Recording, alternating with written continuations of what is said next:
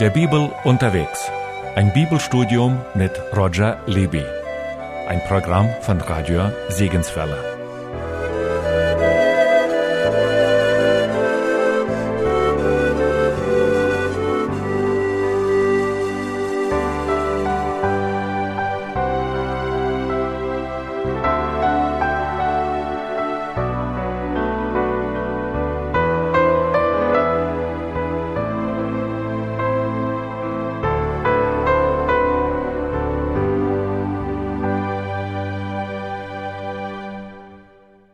Wir sind jetzt mal beim Betrachten der messianischen Prophezeiungen auf das erste Kommen des Erlösers bis Hosea gekommen. Und zwar haben wir ausführlich Hosea 3 betrachtet, diese interessante Prophetie über die lange Zeit der Staatenlosigkeit Israels. Und jetzt lesen wir einige Verse aus Kapitel 5 und 6. Könnte jemand vorlesen in Hosea 5, Verse 13 und folgende bis und mit Kapitel 6, Vers 3. Ephraim sah seine Krankheit und Juda sein Geschwür. Da ging Ephraim nach Assur und sandte hin zum König Jareb. Der aber kann euch nicht gesund machen und wird euch von eurem Geschwür nicht helfen. Denn ich bin wie ein Löwe für Ephraim und wie ein Junglöwe für das Haus Juda. Ich, ich zerreiße und gehe davon. Ich trage weg und niemand errettet. Ich kehre zurück an meinen Ort, bis sie ihre Schuld büßen und mein Angesicht suchen. In ihrer Not werden sie mich suchen. Kommt und lasst uns zum Herrn umkehren, denn er hat zerrissen. Er wird uns auch heilen. Er hat geschlagen er wird uns auch verbinden. Er wird uns nach zwei Tagen neu beleben, am dritten Tag uns aufrichten, dass wir vor seinem Angesicht leben. So lasst uns ihn erkennen, ja lasst uns nachjagen der Erkenntnis des Herrn. Sicher wie die Morgenröte ist sein Hervortreten. Er kommt wie der Regen zu uns, wie der Spätregen, der die Erde benetzt. Ja, bis dahin. Wir haben ja letztes Mal gesehen, dass die Geschichte von Hosea, seine persönliche Geschichte, ein Abbild war von Gottes Geschichte mit Israel. Hoseas Frau wurde ihm untreu und das war eine Illustration für Israel und ganz besonders für die zehn Stämme Israels, die durch Götzendienst Gott gegenüber und seinem Bund am Sinai gegenüber untreu geworden waren. Und dann haben wir aber gesehen in Hosea 3, dass der Prophet den Auftrag bekam, seine Frau Gomer auf dem Sklavenmarkt wieder freizukaufen. Die wurde dort angeboten. Er hat sie gekauft und dann hat er ihr gesagt, jetzt soll die weitere Ehezeit so sein, dass wir keinen Verkehr, keinen ehelichen Verkehr haben werden. Und dann haben wir gesehen, das wurde verglichen mit dieser Zeit der letzten 2000 Jahren, als das jüdische Volk nicht mehr in Götzendienst fiel. Wie das ständig das Normale war durch die ganze Geschichte des Alten Testaments hindurch. Kein Götzendienst und dennoch keine Beziehung zum Messias. Wir können das vielleicht nochmals lesen, Hosea 3, Vers 4 und 5. Lange Zeit sollst du bleiben, ohne zu huren und ohne einem Mann anzugehören, und auch ich will nicht zu dir eingehen. Denn lange Zeit werden die Kinder Israel ohne König und ohne Obere bleiben, ohne Opfer, ohne Steinmal, ohne Ephod und ohne Hausgott. Ja, also hier wird die vergangene Zeit von 2000 Jahren ohne Staat beschrieben, viele Tage ohne König und ohne Fürsten. Aber dann steht weiter auch ohne Bildsäule, also ohne Götzenbilder und ohne Teraphim. Teraphim haben wir letztes Mal erklärt, das sind Hausgötzen für den Ahnenkult. Und das ist das Erstaunliche. Das jüdische Volk, das orthodoxe Judentum durch die 2000 Jahre hindurch, seit der Verwerfung des Messias, ist nicht mehr in den Götzendienst zurückgefallen. Und trotzdem Sie hatten ein Problem mit dem Messias. Und da wird gesagt, nach dieser langen Zeit, ohne König und ohne Fürst, ohne Staat, danach, Vers 5, werden die Kinder Israel umkehren, oder man kann auch übersetzen, zurückkehren. Das heißt, wieder in ihr Land zurückkehren. Dann werden sie den Herrn suchen, eine wirkliche Beziehung suchen und David ihren König suchen. Und schon die rabbinischen Kommentatoren aus dem Mittelalter erklären, ganz in Übereinstimmung mit uns, David, ihr König, das ist der König Messias. Aber jetzt ist klar, wenn Israel als Volk erst in der Endzeit, wenn sie wieder zurückkehren in ihr Land, beginnen, David ihren König, den Messias, zu suchen, dann hatten sie in der Zeit davor ein Problem. Eben, eine Zeit, es war eine Zeit ohne Götzendienst, aber es war auch eine Zeit, wo die Verbindung mit Gott und mit dem Messias nicht da war. Genauso wie diese Ehe zwischen Hosea und Gomer. Sie waren zwar ein Ehepaar, aber sie hatten eine gewisse Zeit keinen Verkehr, keine eheliche Gemeinschaft.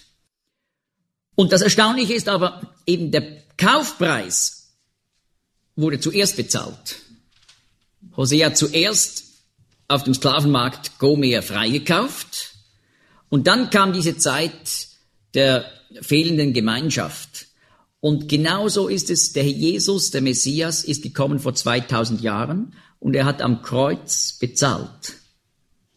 Wie das Jesaja 53 erklärt, dass er um unsere Übertretungen willen verwundet war und dass wegen der Übertretung meines Volkes, sagt Gott, hat ihn Strafe getroffen.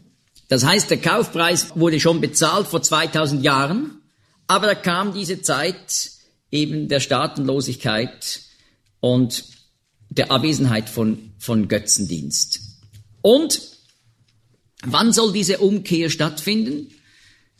Man kann sagen, am Ende dieser langen Zeit zwischen dem ersten und dem zweiten Kommen des Messias. Das ist das Ende der Zeit. Nicht das Ende der Weltzeit überhaupt, sondern das Ende dieser Zeit. Das heißt also, diese Rückkehr ins Land, das soll in der Zeit geschehen, wenn der Messias zum zweiten Mal kommt. Und da soll auch diese Rückkehr zu Gott und zum Messias stattfinden. Das Volk Israel, das jüdische Volk, sollte noch im Unglauben in das Land der Vorfahren wieder zurückkehren, was sich ja in unserer Zeit erfüllt hat, aber ebenso, dass sogar der größte Teil des Volkes in Israel sich als nicht orthodox bezeichnet. Also orthodox bezeichnen sich nur 20 bis 30 Prozent. Und die anderen sagen, wir sind Agnostiker oder sogar Atheisten. Agnostiker, das sind die Leute, die sagen, man, kann nichts wirklich wissen, was gilt, was richtig ist, oder als traditionell. Aber es ist genauso, wie das Hesekiel 36 vorausgesagt hatte. Sie würden in einem unreinen Zustand ins Land zurückkehren. Können wir das kurz aufschlagen? Hesekiel 36, Vers 20. So kamen sie zu den Heiden aber wohin sie kamen, entheiligten sie meinen heiligen Namen, weil man von ihnen sagte, sie sind des Herrn Volk und haben doch aus ihrem Lande fortziehen müssen. Da tat es mir leid um meinen heiligen Namen, den das Haus Israel entheiligte unter den Heiden, wohin sie auch kamen. Also hier geht es um die Juden in der Zerstreuung weltweit unter den Völkern, dass sie durch ihr Verhalten Gottes Namen verunehrt haben. Und nun sagt Gott, aber obwohl das so war, werde ich mich jetzt für sie einsetzen. Lies mal weiter. Darum sollst du zum Hause Israel sagen, so spricht Gott der Herr. Ich tue es nicht um euretwillen, ihr vom Hause Israel, sondern um meines heiligen Namens willen, den ihr entheiligt habt unter den Heiden, wohin ihr auch gekommen seid. Denn ich will meinen großen Namen, der vor den Heiden entheiligt ist, den ihr unter ihnen entheiligt habt, wieder heilig machen. Und die Heiden sollen erfahren, dass ich der Herr bin, spricht Gott der Herr, wenn ich vor ihren Augen an euch zeige, dass ich heilig bin. Denn ich will euch aus den Heiden herausholen und euch aus allen Ländern sammeln und wieder in euer Land bringen. Also hier geht es darum, Gott zeigt also, dass er ein Gott ist, dessen Zusagen und Verheißungen eben wahr sind. Gott hat versprochen, dass er Israel nie aufgeben würde. Das war nicht abhängig von ihrem Verhalten. Und darum hat er dieses Volk wieder gesammelt und in unserer Zeit in ihr Land zurückgeführt, damit die Heidenvölker Gott, den wahren Gott, erkennen könnten. Durch dieses bedeutende Ereignis der modernen Weltgeschichte. Und jetzt kommt Vers 25 und bis 27. Und ich will reines Wasser über euch sprengen, dass ihr rein werdet. Von all eurer Unreinheit und von allen euren Götzen will ich euch reinigen. Und ich will euch ein neues Herz und einen neuen Geist in euch geben und will das steinerne Herz aus eurem Fleisch wegnehmen und euch ein fleischernes Herz geben. Ich will meinen Geist in euch geben und will solche Leute aus euch machen, die in meinen Geboten wandeln und meine Rechte halten und danach tun. Und ihr sollt wohnen im Lande, das ich euren Vätern gegeben habe, und sollt mein Volk sein. Und ich will euer Gott sein. Ja, bis dahin. Also hier wird klar, das Volk wird erst gereinigt werden, wenn es im Land ist. Und darum kann man ganz einfach Leute widerlegen, die sagen, das mit Israel heute hat nichts zu tun mit der Bibel. Denn das jüdische Volk müsste sich ja zuerst bekehren und dann würden sie ins Land zurückkehren. Aber die Bibel lehrt etwas ganz anderes hier. Sie sagt, nein, sie kommen im unreinen Zustand ins Land zurück, aber das ist Gottes Wirken. Und zwar so, dass die Heidenvölker Gott dabei erkennen können als den Gott, der in der Geschichte handelt. Und dann im Land wird er sie reinigen. Und das ist eigentlich noch zukünftig, das wird nach der Entrückung der Gemeinde dann stattfinden, dass eine Erweckung stattfindet in Israel und schließlich wird ein Drittel der Bevölkerung zum Glauben kommen. Das verheißt Sacharja 13, Vers 8. In den schlimmsten Umständen, schlimmsten Gerichten wird diese Erweckung stattfinden, diese Umkehr eben am Ende der Tage. Und sie werden den Messias erkennen und wenn er dann schließlich sogar persönlich erscheinen wird, auf dem Ölberg, werden sie ihn empfangen mit Weinen. Können wir dazu noch lesen? Sacharja 12, Vers 10. Aber über das Haus David und über die Bürger Jerusalems will ich ausgießen den Geist der Gnade und des Gebets. Und sie werden mich ansehen, den sie durchbohrt haben, und sie werden um ihn klagen, wie man klagt um ein einziges Kind, und werden sich um ihn betrüben, wie man sich betrübt um den Erstgeborenen. Zu der Zeit wird große Klage sein in Jerusalem, wie die um Hadad Rimon in der Ebene von Megiddo war. Und das Land wird klagen. Jawohl, bis dahin. Also hier wird gesagt, sie werden auf mich blicken, den sie durchbohrt haben. Sie werden erkennen, dass der Herr Jesus eben schon einmal da war. Da wurde er durchbohrt und werden weinen und wehklagen, dass sie ihn damals verworfen haben, nicht erkannt haben. Das ganze Land, heißt es, wird wehklagen. Vers 12. Und wehklagen wird das Land. Das ganze Land Israel ist damit gemeint. Und das hilft uns jetzt, um die gelesenen Verse in Hosea 5 besser zu verstehen. In Hosea 5, Vers 13 haben wir gelesen von den zehn Stämmen, die werden hier genannt, Ephraim, nach dem führenden Stamm. Ephraim sah seine Krankheit und Judah sein Geschwür. Und Ephraim ging nach Assyrien und sandte zu dem König Jareb. Das bezieht sich auf das Gericht über die zehn Stämme, die ja wegen ihres Götzendienstes nach Assyrien deportiert worden sind, 722 vor Christus und dann in den weiteren Jahrhunderten nicht mehr zurückgekehrt sind. Aber da wird auch Juda erwähnt. Das bezeichnet eben die zwei Stämme im Süden, Juda und Benjamin. Der führende Stamm war eben Juda, darum wird das Juda genannt. Die haben sich auch versündigt. Auch da wird von ihrem Geschwür gesprochen. Und die schlimmste Sünde Judas war schließlich die Verwerfung des Messias dass er im Jahr 32 nach Christus gekreuzigt wurde. Und so wurde Gott eben zum Richter, sowohl für die zehn Stämme als dann auch für die zwei Stämme. Liest jemand Hosea 5, Vers 14 nochmals? Denn ich bin für Ephraim wie ein Löwe und für das Haus Juda wie ein junger Löwe. Ich, ich zerreiße sie und gehe davon. Ich schleppe sie weg, und niemand kann sie retten. Jawohl. Also, Juda hat eigentlich ein doppeltes Gericht erlebt. Ab 606 bis 582 vor Christus wurden die Juden deportiert nach Babylonien in die Gefangenschaft. Also 606 vor Christus, ja. Aber nach einigen Jahrzehnten durften sie wieder zurückkehren in ihr Land. Die zehn Stämme, die kamen nicht mehr zurück. Warum kamen die zwei Stämme zurück? Weil Gott ja verheißen hatte, schon in 1. Mose 49, Vers 10 haben wir das gesehen, durch Jakob, dass aus dem Stamm Juda der Messias kommen würde. Und so musste Juda nochmals zurück ins Land, um dem Messias im Land zu begegnen. Aber dann wurde der Messias verworfen. Und als Folge wurde Juda dann weltweit zerstreut, ab dem Jahr 70 nach Christus.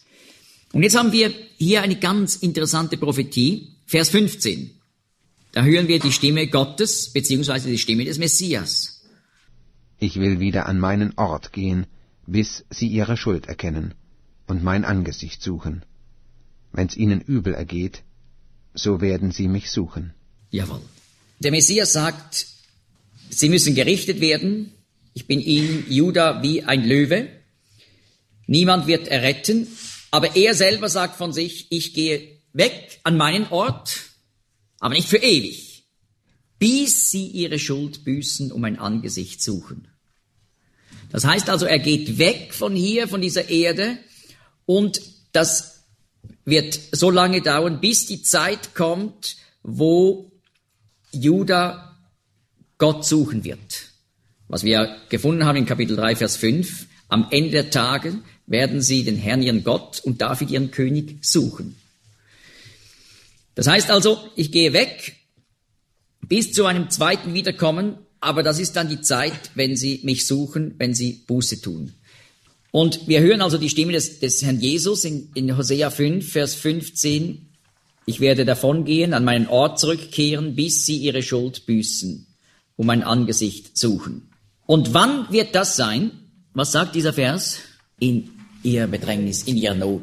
Das ist die große Drangsalzzeit. So nennt die Bibel die dreieinhalb Jahre unmittelbar vor dem Kommen des Herrn Jesus als König und Richter der Welt.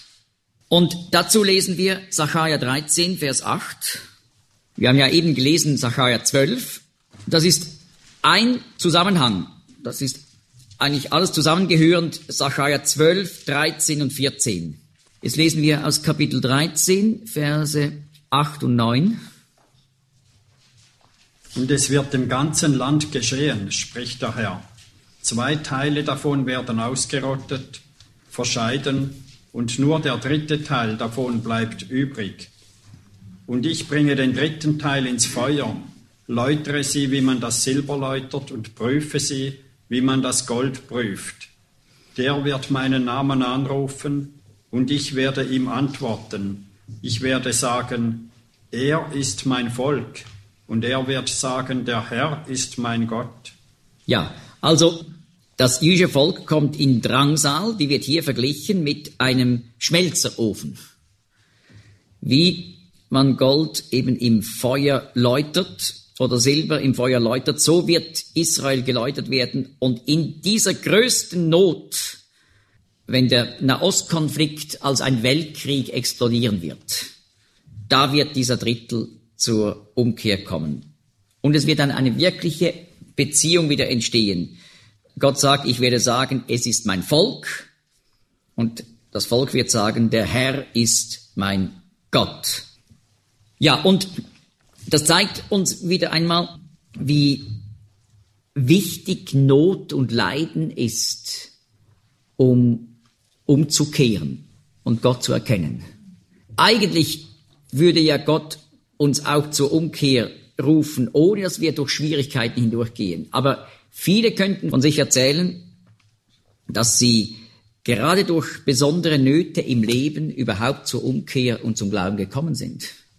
Und auch da mit Israel wird das so sein, sie werden durch die größte Not gehen, wo man auf niemanden und auf nichts mehr vertrauen kann. Und dann werden sie, wenn alle Stützen gebrochen sind, dann werden sie den Herrn suchen.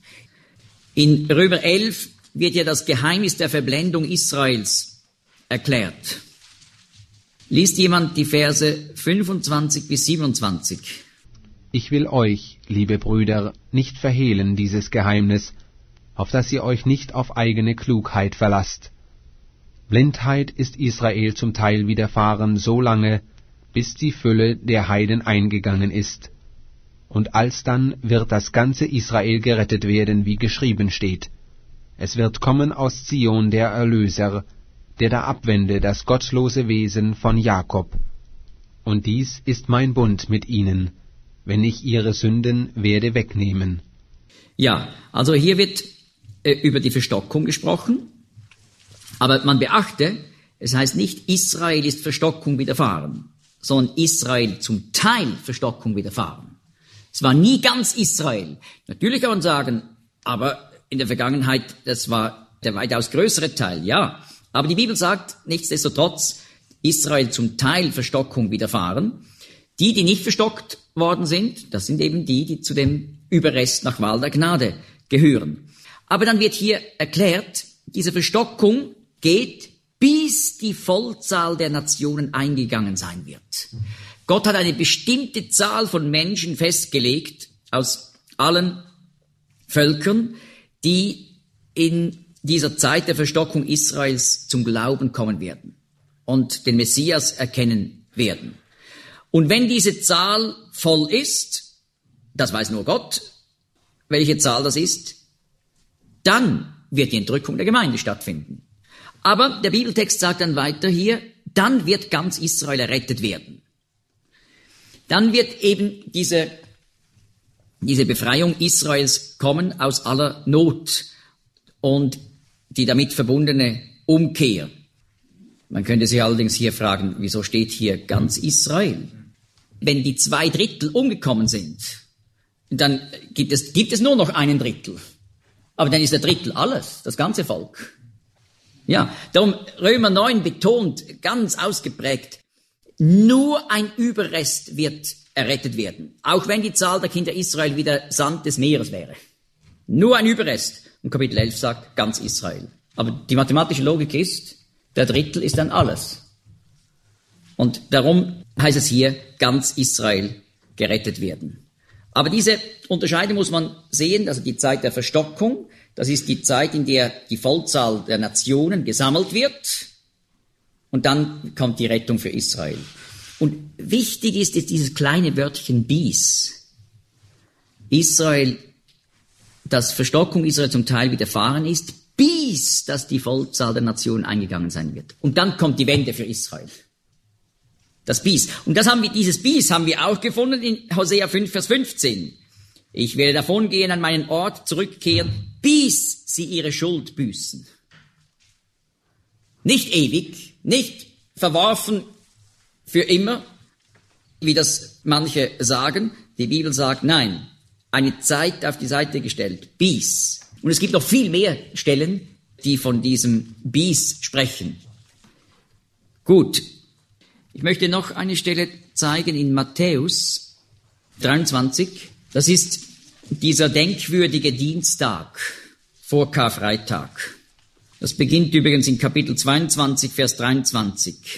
Das ist alles der gleiche Tag, durch das ganze Kapitel 23 hindurch.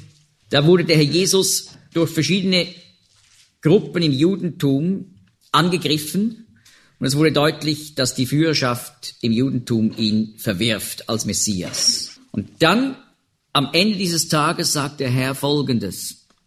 Matthäus 23, 37 bis 39. Kann das jemand lesen? Jerusalem, Jerusalem, die du tötest die Propheten und steinigst, die zu dir gesandt sind. Wie oft habe ich deine Kinder versammeln wollen, wie eine Henne versammelt ihre Küchlein unter ihre Flügel, und ihr habt nicht gewollt. Siehe, euer Haus soll euch wüst gelassen werden. Denn ich sage euch, Ihr werdet mich von jetzt an nicht sehen, bis ihr sprecht. Gelobt sei, der da kommt im Namen des Herrn. Ja, also der Herr sagt, euer Haus wird euch Wüste gelassen werden. Was ist das, euer Haus? Der Tempel, ja. Habayit, das Haus, das ist im Hebräischen der normale Ausdruck für den Tempel. Der Tempel wird verwüstet werden. Und der ist verwüstet geblieben jetzt durch die 2000 Jahre hindurch. Aber 1967 im Sechstagekrieg konnte die israelische Armee den Tempelberg wieder erobern. Und so kam der Tempelberg wieder in jüdischer Hand. Aber der Tempel ist noch nicht aufgebaut. Und der Herr sagt, euer Haus wird euch Wüste gelassen werden, bis in die Zeit, wo sie dann sprechen werden, gepriesen sei der da kommt im Namen des Herrn. Das ist ja ein Zitat aus Psalm 118, Vers 26. Baruch haba, Beshem Adonai. Das ist der Gruß für den kommenden Messias. Baruch haba, hier übersetzt mit gepriesen. Äh, Baruch heißt ja gepriesen oder gesegnet. Und als Redewendung Baruch haba, willkommen. Bruchim habaim in der Mehrzahl. Willkommen, wenn es viele sind. Mehr als zwei. Zwei mehr. Ja, und so heißt also äh, Baruch haba Beshem Adonai, das heißt willkommen, der da im Namen des Herrn erscheint. Und so sagt der Herr Jesus, euer Tempelhaus wird Wüste gelassen werden bis in die Zeit, wo ihr bereit sein werdet, mich als Messias willkommen zu heißen. Und das ist schon eindrücklich. Im Judentum betet man seit 2000 Jahren jeden Tag um die Wiedererrichtung des Tempels. Es wurde nie mehr aufgebaut. War bis heute nicht möglich. Natürlich, die äußeren Fakten können wir ganz klar benennen. In den ersten Jahrhunderten wollten die Römer keinen Tempel mehr. Dann kam die byzantinische Zeit, da äh, wollte man auch keinen Tempel mehr. Man sagte, das Judentum sei auf ewig verworfen. Darum soll die Ruine soll das dokumentieren. Und dann kam die islamische Zeit, nach dem, gerade nach dem Tod von Muhammad. 638 wurde Jerusalem erobert. Dann wurden diese zwei Moscheen, Felsendom und El-Aqsa, auf den Tempelplatz gestellt und die Muslime bis heute wehren sich mit Händen und Füßen gegen einen jüdischen Tempel. Aber der Herr hat das so vorausgesagt. Siehe, euer Haus wird euch Wüste gelassen. Bis in die Zeit, wenn ihr mich dann willkommen heißen werden. Aber dieses Wort bis ist so, so eindrücklich, nicht wahr? Und dann in Lukas 21 haben wir nochmals ein bis. An diesem selben Dienstag hatte der Herr dann auf dem Ölberg die Zukunft der Welt geschildert und Israels. Und was sagt ihr da in Lukas 21, Vers 24? Denn es wird große Not auf Erden sein und ein Zorn über dies Volk, und sie werden fallen durch des Schwertes Schärfe und gefangen geführt unter alle Völker. Und Jerusalem wird zertreten werden von den Heiden, bis dass der Heiden Zeit erfüllt ist. Und es werden Zeichen geschehen an Sonne und Mond und Sternen, und auf Erden wird den Leuten bange sein, und sie werden zagen, denn das Meer und die Wasserwogen werden brausen, und die Menschen werden verschmachten vor Furcht und vor Warten der Dinge, die kommen sollen über die ganze Erde.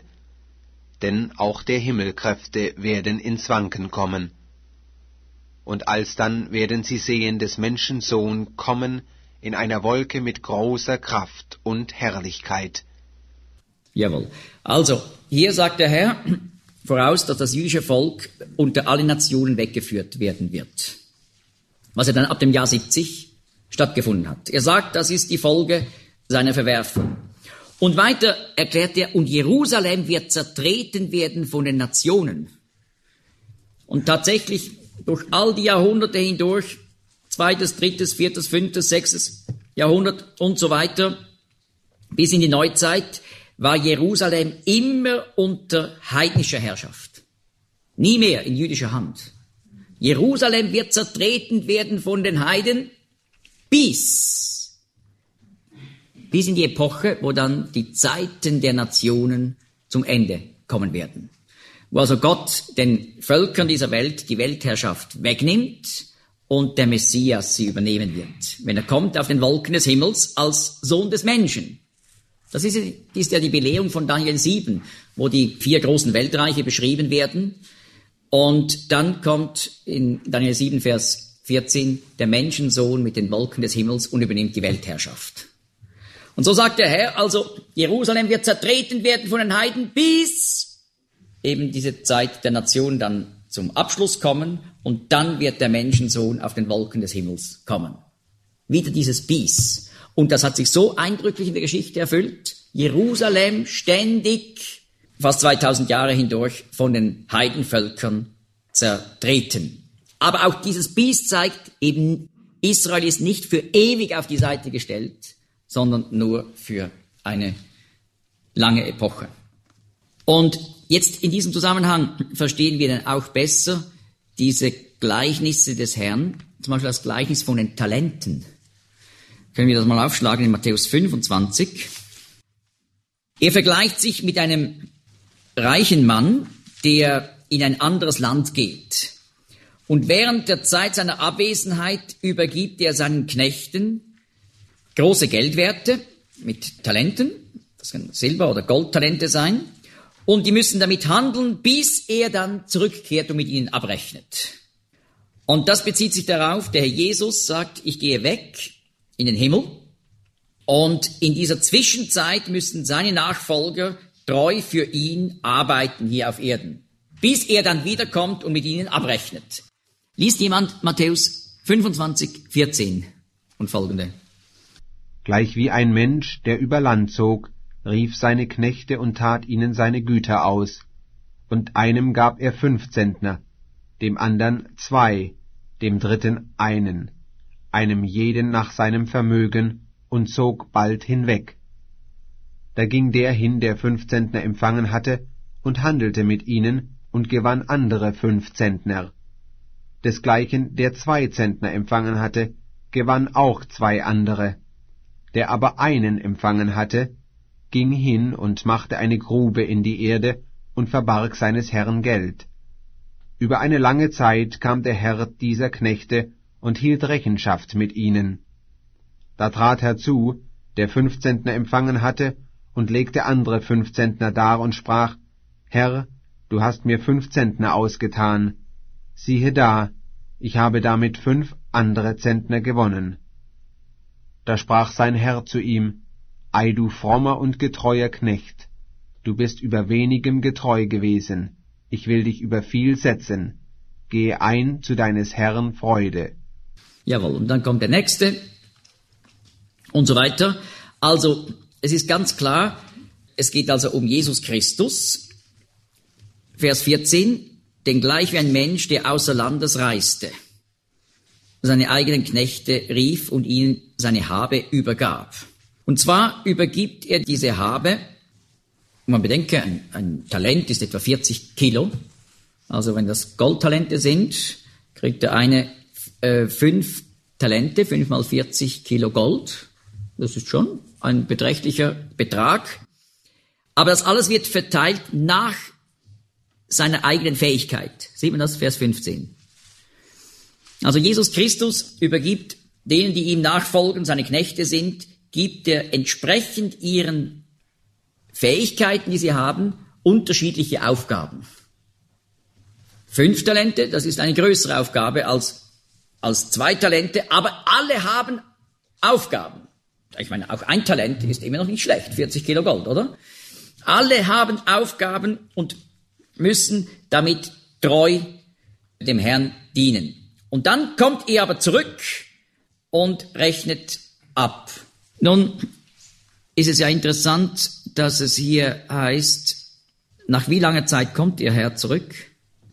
Das macht klar, dass diese, diese Zwischenzeit zwischen dem ersten und dem zweiten Kommen Jesu nicht eine kurze Epoche sein sollte. Die Bibel deutet an, eine lange Zeit. Und der Apostel Petrus in 2. Petrus 3 macht klar, das wird sogar so lang sein, dass dann am Ende der, der, Tage in der Endzeit Spötter kommen und die sagen, wo ist die Verheißung seiner Ankunft? Jetzt warten wir schon so lange und er ist nicht gekommen, es ist nichts geschehen. Das macht klar, dass es eben nicht eine, eine kleine Epoche sein sollte, sondern eine lange Epoche. Aber eben, das ist die erstaunliche Parallele zu Hosea 5. Ich werde zurückkehren an meinen Ort, bis sie eben zur Buße kommen. Und hier sagt er von sich selbst im Gleichnis, ein Mann, der in ein anderes Land reist und dann aber wieder zurückkehrt. In der Parallelstelle, in dem Gleichnis von den Pfunden, können wir das noch dazu lesen, Lukas 19, das hat er zu einem anderen Zeitpunkt gesprochen, nämlich in Jericho, bei seinem letzten Gang dann nach Jerusalem hinauf. Liest jemand 19, Vers 11? Da sie nun zuhörten, sagt er weiter ein Gleichnis, darum, dass er nahe bei Jerusalem war, und sie meinten, das Reich Gottes werde sogleich offenbar werden, und sprach, Ein Edler zog von ferne in ein Land, dass er das Königtum erlangte und dann wiederkäme. Der ließ zehn seiner Knechte rufen und gab ihnen zehn Pfund und sprach zu ihnen, Handelt damit, bis dass ich wiederkomme. Seine Bürger aber waren ihm Feind und schickten Botschaft ihm nach und ließen sagen, wir wollen nicht, dass dieser über uns herrsche. Und es begab sich, da er wiederkam, nachdem er das Königtum erlangt hatte, hieß er dieselben Knechte rufen, welchen er das Geld gegeben hatte, dass er erführe, was ein jeglicher erhandelt hätte. Da trat herzu der Erste und sprach, Herr, dein Pfund hat zehn Pfund erworben. Und er sprach zu ihm, Ei du frommer Knecht, weil du bist im geringsten treu gewesen, sollst du Macht haben über zehn Städte. Ja, und so weiter. Also, es ist ein ganz paralleles Gleichnis, allerdings ein wichtiger Unterschied. Hier kriegen alle den gleichen Geldwert. Jeder kriegt ein Pfund. Ja? In Matthäus 25 liegt mehr der Akzent darauf, dass es unterschiedliche Aufgaben gibt und die sind verbunden mit unterschiedlicher Verantwortung. Wem mehr gegeben ist, von dem wird auch mehr gefordert werden. Aber hier geht es einfach grundsätzlich darum, jeder hat eine Aufgabe und vor Gott ist jede Aufgabe gleich wertvoll. Aber es ist wichtig, dass wir treu sind in dieser Aufgabe. Nun, auch hier geht dieser hochgeborene Mann weg in ein anderes Land, um die Königwürde zu empfangen und kommt dann zurück und er sagt in Vers 13, handelt, bis ich komme. Wieder dieses bis. Das ist also vom ersten bis zum zweiten Kommen des Herrn. Ja, das war jetzt so ein kleiner Exkurs. Es gäbe noch mehr Stellen mit bis.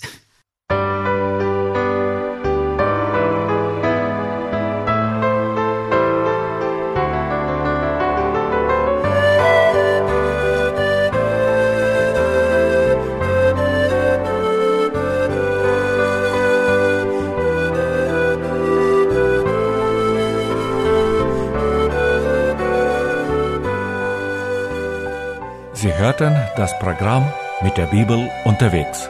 Ein Bibelstudium mit Roger Libby. Ein Programm von Radio Segenswelle.